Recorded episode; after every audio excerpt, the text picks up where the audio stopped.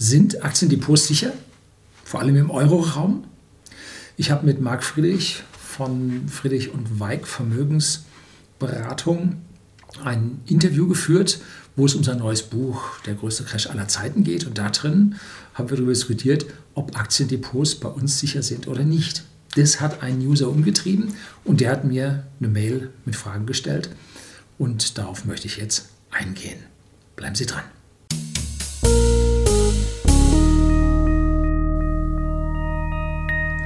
Guten Abend und herzlich willkommen im Unternehmerblog, kurz Unterblog genannt. Begleiten Sie mich auf meinem Lebensweg und lernen Sie die Geheimnisse der Gesellschaft und Wirtschaft kennen, die von Politik und Medien gerne verschwiegen werden. Und hier habe ich wieder eine Frage eines Users. Sehr geehrter Herr Kollege Lüning, ja, er ist auch Ingenieur, Kfz-Technik. Ich bitte heute um Ihre Hilfe. Im Video mit Marc Friedrich hat mich Ihre Aussage schockiert, wonach auch Aktiendepots im Euroraum nicht sicher sind meine hohe, starke Vermutung, dass sie nicht sicher sind. Unser Depot bei der DKB weist seit kurzer Zeit einen siebenstelligen Betrag auf. Herzlichen Glückwunsch. Siebenstellig bedeutet über eine Million. Ein Verlust wäre eine Katastrophe. Ja, wir hatten auch letztes Mal hier einen von Enphase. Der hat es auch über eine Million katapultiert, sein, sein Aktiendepot. Können Sie, mir bitte, äh, können Sie mir daher bitte einen ausländischen Broker benennen, zu welchem sich das Depot zumindest in Teilen übertragen ließe? Kennen Sie zum Beispiel Interactive Brokers? Für Ihre Mühen verwenden Sie bitte diesen 10 Euro Gutscheincode bei einem Versandhändler, der so unbedeutend ist, den ich also überhaupt nicht verwende, fängt mit A an, bezeichnet einen Fluss in Südamerika. Herzlichen Dank für Ihre Mühe und viele Grüße auch von meiner Frau. So, jetzt weiß ich wenigstens, da hing jetzt hinten eine, eine, Mail dran. Und da wusste ich wenigstens jetzt, den Herrn kannte ich schon. Und zwar, äh, der hatte mir das Buch von Professor Dudenhöfer im Jahr 2016 zugeschickt gehabt, der dort äh, fragte, wer kriegt die Kurve um die deutsche Automobilindustrie? Und äh, da schreibt er dazu, lieber Herr Kollege Lüning, äh, im September 2016 hatte ich Ihnen Professor Dudenhöfers Buch zugesandt und noch immer erwähnen Sie es regelmäßig in Ihren genialen Videos. Ich freue mich dann jedes Mal wie ein Kind, solch einen Volltreffer für Ihre dringend benötigte Aufklärungsarbeit gelandet zu haben. Wir wünschen Ihnen ein erholsames Wochenende, bedanken uns für die Erweiterung unseres Horizonts durch Ihre Videos. Viele Grüße, R. PS. Leider wird die Anzahl an E-Autos in meiner Umgebung einfach nicht zunehmen. Ich bin hier der einzige Tesla-Besitzer. Die Leute kaufen KDF-Wagen. Man kann nur den Kopf schütteln. Da habe ich letztlich mal diesen KDF-Wagen hergehabt. So, jetzt geht es also los mit den Brokern. Da bin ich sehr, sehr oft gefragt worden, Herr Lüning, bei welchem Broker sind Sie denn, Herr Lüning, was machen Sie mit den Brokern? Und, und, und. Und heute will ich mal so ein bisschen äh, da was zu sagen, denn ich bin gerade dabei, meine Broker zu wechseln und habe es nahezu abgeschlossen. Und jetzt kann ich schon einiges dafür, davon erzählen, weil ich die ersten Erfahrungen habe. Und ich sehe drei Probleme in der Zukunft auf uns zukommen. A. Versagen der europäischen Banken. Deren Ertragslage ist also deutlich schlechter als die der amerikanischen Banken. Und bei so einer Pleite bleiben 100.000 Euro Cash pro Person bei so einer Pleite, Bankenpleite übrig. Und wenn eine der Banken fällt, fallen die anderen hochwahrscheinlich mit. So dicht ist das System mittlerweile miteinander verwoben. Wenn Sie dann zur Vermeidung von extremen Kursverlusten, wenn also bei einem Crash dann es um 70, 80 Prozent runtergeht, ähm, dann müssen Sie automatische Verkäufe drin haben, um hier nicht so wahnsinnig viel Geld zu verlieren. Wenn also jetzt erst der Crash kommt, Sie fallen da ins Geld, ins Fiat-Geld, was da auf dem Girokonto liegt, in Ihrem Giralgeld, und dann macht die Bank pleite, dann haben Sie Ihr gesamtes Aktiendepot auf 100.000 Euro reduziert, weil alles über 100.000 Euro ist dann weg. Ne? Wenn Sie auf Ihrem Aktiendepot geblieben sind und nicht rausgegangen sind und sagen, ich sitze das aus, weil es geht zwar um 90 Prozent runter, aber nachher geht es wieder aufs Dreifache hoch, das schaffe ich. Ähm, dann haben sie ja eine Möglichkeit von einer anderen Bank aus, dieses Depot wieder anzugreifen. Da muss man jetzt ein bisschen erklären, die Aktien, wie die überhaupt funktionieren. Aktien gab es früher ein Stück Papier. Ein Bekannter von mir damals aus Opel-Zeiten, der hatte sich British Leyland Aktien gekauft gehabt und hatte die als Papier. Und dann ging British Elend, ja, den Versprecher erlauben Sie mir, pleite und er hat tatsächlich mit diesen Aktien dann seine Toilette tapeziert. Sah vogelwild aus, aber das waren sie halt gerade noch wert. Ne? Und wenn Sie nun Aktien haben, dann werden die heute nicht mehr per Papier übertragen, sondern die Aktien sind ein Eintrag in einer Datenbank bei einer sogenannten Clearingstelle. Die heißt bei uns in Europa Clearstream, sitzt in Luxemburg und ist Tochter der Deutschen Börse AG. Und diese Clearingstelle sorgt also dafür, heißt häufig auch mit dem englischen Fachbrief Settlement, ähm, die stellt nun sicher treuhänderisch dass das Geld eingeht, die Aktie trans oder transferiert wird und dann der andere das Geld bekommt. Dass also hier eine sichere Abwicklung des Aktienverkaufs transaktionstechnisch stattfindet. Dass dieses Ding auch x-fach äh, gesichert ist, dass wenn äh, ein Finanzzentrum auf einmal ja, äh, ein Anschlag zum Opfer fällt, dass dann also diese Dinge alle nachher noch da sind und nicht weg sind. Also stellt alle diese Clearingstelle, dieses Settlement-System, stellt das sicher. Nun, Clearstream ist, wie gesagt, Tochter der Deutschen Börse, hockt in Luxemburg. Und jetzt muss ich überlegen, wer kann denn an dieses Ding ran? Wenn die da in Luxemburg sitzen, irgendwie ist das für mich EU-nah. Hm, vielleicht könnte da also die EU darauf zugreifen. Äh, die Deutsche Börse AG ist in Deutschland gemeldet, ähm, ist also eine deutsche AG, wobei man sich fragen muss, wie viele Anteile von der Deutschen Börse AG noch in deutscher Hand sind. Jedenfalls unterliegt sie der deutschen Gerichtsbarkeit, der deutschen Börsenaufsicht.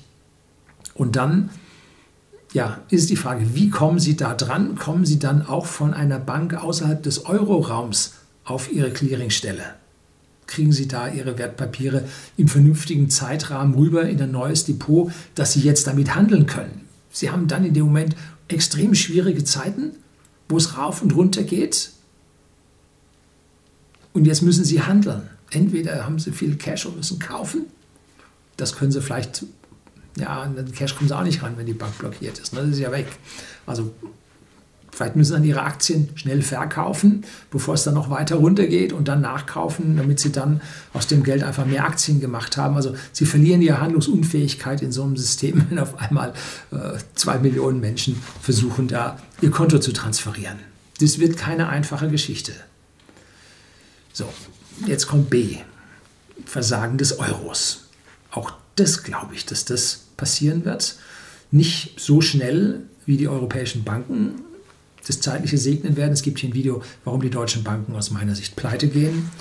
Die Grundidee, wie ich das aufgeschrieben habe, ist nicht von mir, sondern von Dr. Markus Krall, einem der Berater, die die, der die Risik Risikosysteme der deutschen Banken ja, gebastelt hat um, und weiß, was in diesen Risikosystemen drin ist, was die bewerten und was die nicht bewerten. Ich habe auch hier Bankenstresstest, ganz frühes Video gedreht. Und was ich dann nachher von Herrn Krall gehört habe, klang ganz genauso wie das, was ich dort gesehen habe. Also ganz normale leichte Zinsveränderungen schaffen die, so wie es aber zu einer Verwerfung kommt, sind die weg, alle restlos.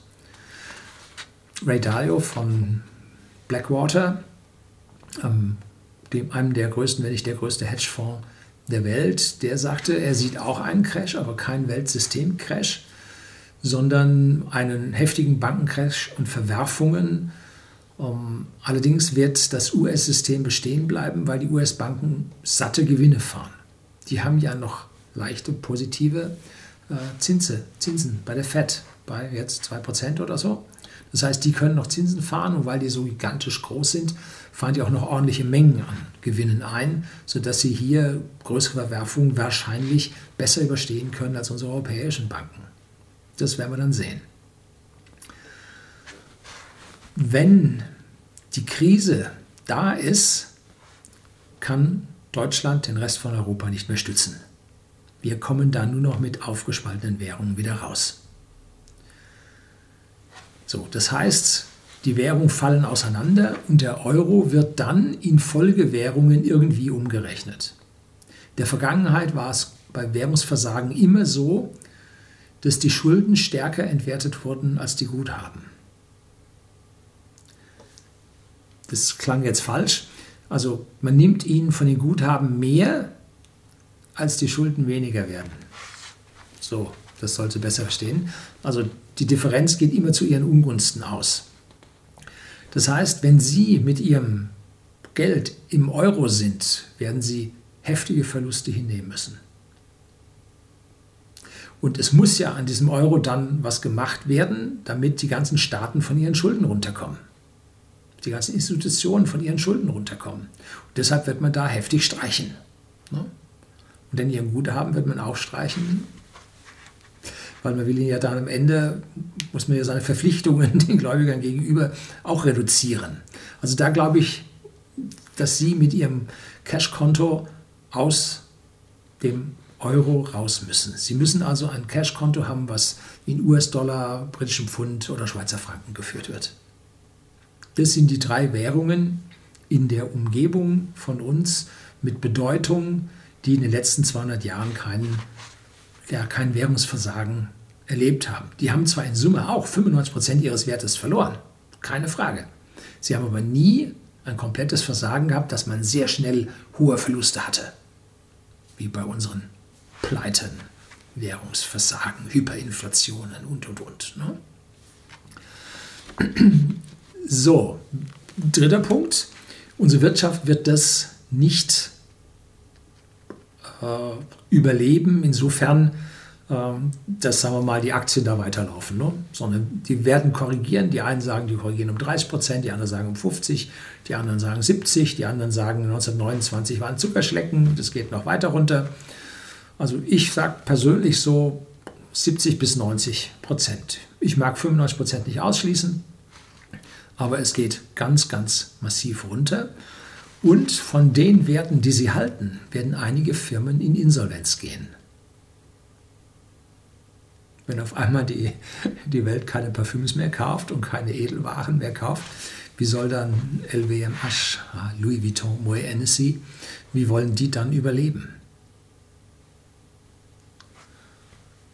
Ich will die jetzt nicht schlecht reden, die sind mir jetzt nur eingefallen als einer der wichtigsten, größten Luxusgüterkonzerne, die jetzt gerade Tiffany gekauft haben. Die haben auch bei whisky.de gibt es zwei hervorragende, berühmte Brennereien, Artbeck und Glenmorangie, haben die auch gekauft. Ne? Also Luxusgüter, wo man hinschaut. Und das wird ganz schön eng für die Luxusgüter. Ne? Da muss man sich relativ schnell ähm, irgendwie einigeln, dass das funktioniert. Und da können dann Unternehmen, die jetzt vielleicht äh, ein bisschen zu viel Fremdkapital haben. Ja, manche sagen, das ist die Zombifizierung unserer, äh, unserer Wirtschaft. Die können dann da über den Jordan gehen. Ne? Das ist gefährlich. Ne? So, das heißt, auch die Aktien, die man dann behält, weil man sagt, ach, man ist da long drin, das geht runter und das kommt auch wieder hoch, in 30 Jahren ist alles wieder da, kann man auch dort ein Drittel, die Hälfte oder zwei Drittel verlieren. Alles nicht aber man wird ordentlich verlieren können. So, wie kommt man denn jetzt da drum? Ich habe lange, lange drüber nachgedacht, wie kann denn das funktionieren? Und dann habe ich den Florian Homm angemeldet und der hatte schon in seinem einen Buch, ich schreibe Ihnen mal unten meine Buchbesprechung von Florian Homm dazu, und der war ja ganz dick in, ja, im Short Selling drin in seinem früheren Leben und ich glaube, das war Geld verdienen in, in der Krise oder sowas oder Short Selling in, ja, ja, in der Bass. Ähm, da hat er ja größere Erfahrung mit diversen Anlegern oder Brokern gehabt und da nannte er mir drei Firmen, die an dieser Stelle aus seiner Sicht besser wären, und zwar Interactive Brokers, CapTrader und Links. Nochmal, Interactive Brokers, CapTrader und Lynx, L-Y-N-X, der Lux. Dazu sind ein paar Dinge zu erklären. So einfach ist es nicht. Interactive Brokers ist ein börsennotiertes Unternehmen in den USA, die richtig viel ja, Konten verwalten und die haben die Möglichkeiten, in allen möglichen Währungen Konten zu führen, an allen möglichen Clearingstellen die Aktien zu halten, während beim typischen Broker bei Ihnen, bei uns hier in Deutschland, kaufen Sie Ihre Aktie, Peng, die liegt bei Clearstream. So, Sie haben so gut wie gar keine Chance, irgendwo anders die Aktie da unterzubringen. Und dort kann man im Prinzip jetzt, je nachdem, welche Wertpapierkennung Sie eingeben, handeln Sie in Frankfurt, in Zürich, in London oder in New York. So, das heißt, Sie können bestimmen, an welcher Clearingstelle diese Aktie gehalten wird. Sie können Ihre Stop-Losses, die Sie da drin haben, nicht nur hier an Ihrer heimischen Börse setzen, die können Sie an allen Börsen setzen. Die Krise wird ja jetzt nicht gerade unbedingt äh, zur besten Börsenhandelszeit bei uns stattfinden. Normalerweise geht es dann Freitagnacht, äh, damit nirgendwo auf der Welt gehandelt wird. Da ziehen sie einen Stecker von der Währung. Am nächsten Montag in Tokio Börse zu. Ne?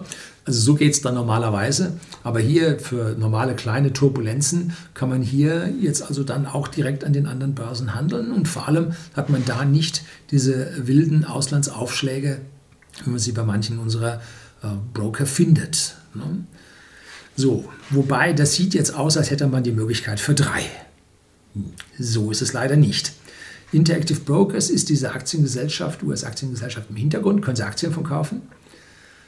Und die haben eine deutsche äh, Tochter, die nennt sich CapTrader. Da kriegen sie ihre Oberfläche auf Deutsch und so weiter und so fort. Und es gibt eine ganze Menge von, ich sag mal, Family Offices. Das sind die, die die hunderte Millionen Vermögen für die verschiedenen äh, wohlhabenden Familien auf der Welt verwalten.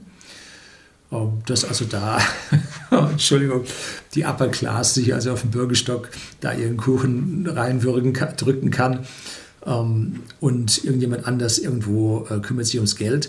Dafür gibt es also dann diese Family Offices, die dort drin sind. Dann gibt es die kleinen Fondsverwalter, kleinen Fondsgesellschaften, die auch beim Cap Trader haben. Das ist also alles mandantenfähig, wo man damit arbeiten kann. Das ist eine äh, ein allgemein verfügbares Teil, was von rund um die Welt Verwendung findet. Das ist also ein neuralgischer Punkt. Ähm, ja, und der CapTrader ist die europäische Tochter. Und auf der anderen Seite gibt es Lynx. Lynx ist jetzt eine niederländische Firma und die arbeitet als unabhängiges Unternehmen auf dem CapTrader drauf. So. Ähm, am Ende landen Sie beim, nicht beim Cap Trader, Entschuldigung, beim Interactive Brokers drauf.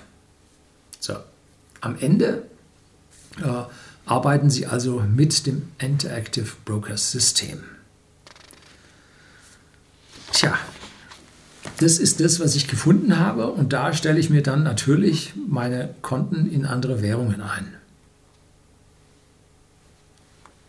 So, damit habe ich auf jeden Fall den Euro mal raus. Ich kann durchaus Aktien in Frankfurt handeln. Ich kann durchaus Aktien so handeln, dass sie bei Clearstream liegen. Die Gebühren, die dort fällig sind, sind relativ gering. Es gibt ein riesiges Problem, das ist so eine steile Lernkurve. Bis ich, bei Links geht es noch relativ einfach, die sind ein bisschen dichter am Endkunden dran, die haben da ein bisschen was zugestrickt. Aber äh, wenn man bei Interactive Brokers jetzt seinen Euro in britische Pfund tauschen will, viel Spaß dabei. Also bis man das sauber drauf hat, muss man ganz schön was lesen. Ne? Also die Lernkurve bei diesen Systemen ist sehr steil. Tja, Aktien bringen über die Jahrzehnte die höchste Wertsteigerung. Das ist mittlerweile, sollte eigentlich sich rumgesprochen haben, für alle. Und wenn man diese Risiken sieht, dann muss man auch weiter diversifizieren. Die muss man tendenziell berücksichtigen. Sie müssen auf Edelmetalle gehen, Kryptos, auch Immobilien fallen mir ein. Und auch hier gilt wieder nicht alles auf eine Karte setzen. Also nicht nur Gold, nicht nur Aktien, nicht nur eine Eigentumswohnung. Vor allem, wenn Sie da noch einen Kredit mit drauf haben. Ein Bekannter von mir ist gerade dabei, er hat zwei nebeneinander liegende Wohnungen gekauft und die eine hat er vermietet, macht ein schönes Plus damit, aber er verkauft sie jetzt zur Blasenhöchstzeit, um seinen Kredit abzubezahlen und den Gewinn zu realisieren und von diesem Immobilienmarkt, der auch in die Krise gehen wird. Denn irgendeiner geht, verliert seinen Job, kann seinen Kredit nicht bezahlen, die Bank kriegt es, die Bank schmeißt es auf den Markt, Zwangsversteigerung. Das macht nicht nur die eine Bank mit dem einen, sondern das machen auf einmal hunderte Banken mit tausende von Objekten. Auf einmal sackt der Preis weg. So, das heißt, auch Ihre Immobilie sackt den Preis weg. Das ist nicht so einfach. Und wenn Sie noch Schulden drauf haben, ich habe hier schon zwei Videos gedreht über Immobilien und Schulden. Schreibe ich Ihnen unten auch in die Beschreibung mit rein. Ist nicht ganz so einfach, wie man dann mit diesen Schulden bei so einer heftigen Krise umgehen soll. Auch beim Gold gibt es Zertifikate, das ist nur Papier, das ist nicht wert, was draufsteht. Das sind normalerweise ausgegebene Zertifikate von Banken, die sich am Goldpreis festhalten und ihre Gebühren nehmen. Dann gibt es äh, physisches Gold, was man kaufen kann. Gibt es bei Xetra. Hat mir der Mario Locher von äh, Mission Money äh, mich draufgebracht. Da gibt es ein Xetra Gold. Das kaufen Sie wie eine Aktie. Ein Gramm kaufen Sie da als einen Wert. Und dann ist das eine Tochter von Clearstream, die äh, an, in London, nein, in Frankfurt dieses Gold in einem Hochsicherheitstresor sammelt. Und in den letzten ein oder zwei Jahren sind dort die Goldbestände von ich weiß nicht, 50 Tonnen auf 200 Tonnen jetzt gestiegen. Also andere Leute kommen auch auf die Idee. Ne? Frage ist, wenn der Staat Zugriff auf Clearstream hat und das Goldverbot gibt, ist ihr Gold da weg. Ne? Oder sie kriegen dann festgesetzten 25 neue Mark äh, für ihr Gramm Gold. 2,50 Mark fürs Gramm Gold. Aber wir wollen mal nicht so optimistisch sein.